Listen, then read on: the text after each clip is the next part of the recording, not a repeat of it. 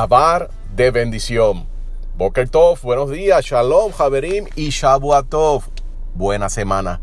Este es Rafi González que les habla bienvenido al Dabar de bendición. Estamos comenzando una nueva semana, estamos comenzando también un nuevo Sefer, un nuevo libro, el libro de Vaikra, también conocido como Levíticos. Es el libro central de la Torah, es su espina dorsal está relacionado directamente con los rituales religiosos de adoración, con leyes criminales, leyes civiles que están dentro de nuestra cultura. Este libro también es conocido como Torat Kohanim o la instrucción para los sacerdotes. Trata de los derechos y obligaciones de los levitas, de los sacerdotes Kohanim, las guías espirituales de nuestro pueblo Israel. También es de destacar que la letra Aleph de la palabra Vaikra o Levíticos es de menor tamaño que el resto de las letras. Y al igual que todas y cada una de las características de la Torah, eso no es casual ni aleatorio, sino tiene su profundo sentido. Durante muchas generaciones, los maestros de niños judíos solían iniciar a sus alumnos en el estudio de la Torah a partir del libro de Baikra. Porque esto, los niños son puros. Los niños no tienen todavía malicia. Están realmente en ese estado de pureza. Y eso hace mucho más fácil que inicie el periodo de estudio con el Sefer Vaikra o Levíticos.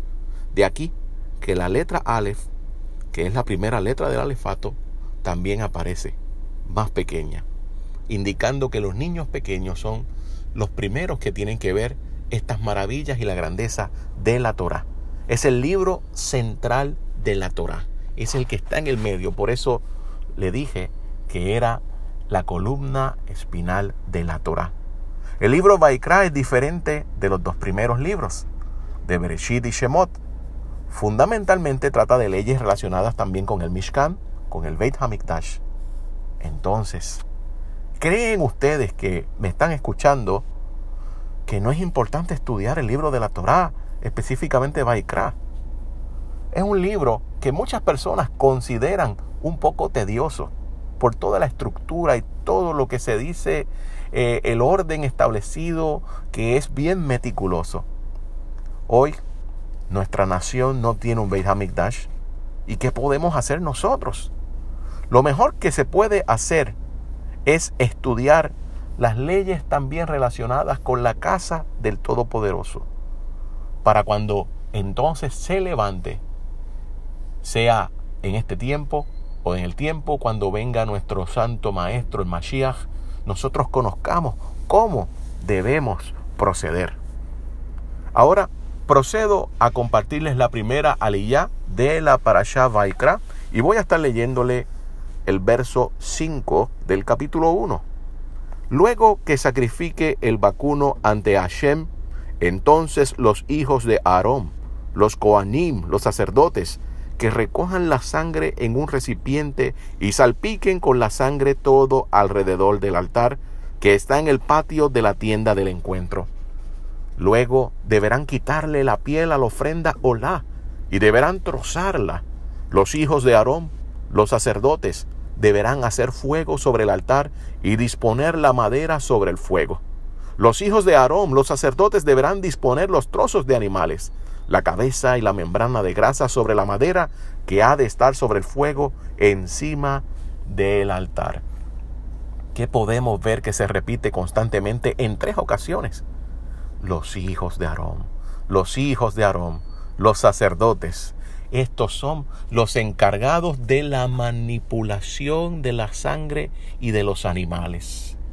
Si notamos, el texto especifica de que estas partes de los animales tienen que ser lavadas con agua y luego puestas en un orden. ¿Por qué todo esto?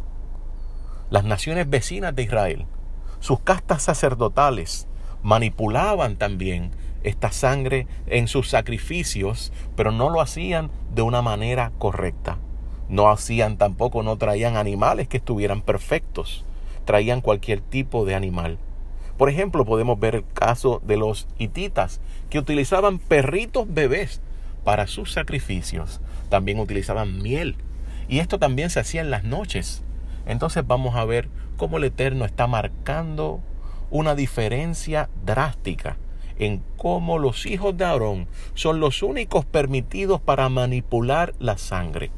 Y esto debe hacerse, obviamente, en el precinto de su casa, el Mishkan o en este caso, el templo. Así que ellos son los apuntados, los señalados, los líderes espirituales del pueblo de Israel.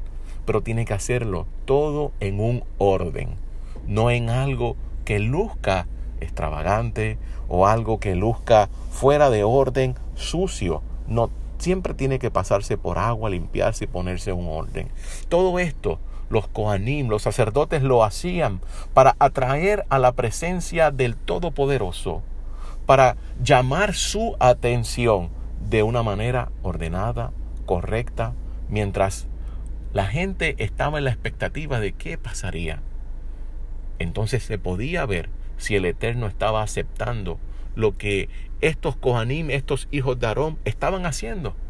Si el humo subía en una columna vertical, no importa si estaba lloviendo, no importa si había mucho viento, si subía en una columna vertical, era la señal que el Todopoderoso daba, que él había aprobado estas ofrendas que se le traían, para que luego uno de los Kohanim pudiera llegar hasta poner el incienso y poder entonces venir delante del Eterno con sus peticiones. Primero hay que enamorar al Todopoderoso. Primero hay que buscarlo con alabanzas. Primero hay que caminar en su orden para que entonces el Eterno pueda inclinar su oído hacia nosotros y escuche lo que nosotros tenemos que decir. Esta ha sido la primera aliyah de la Parashá Vaikra. Shalom, Javerim.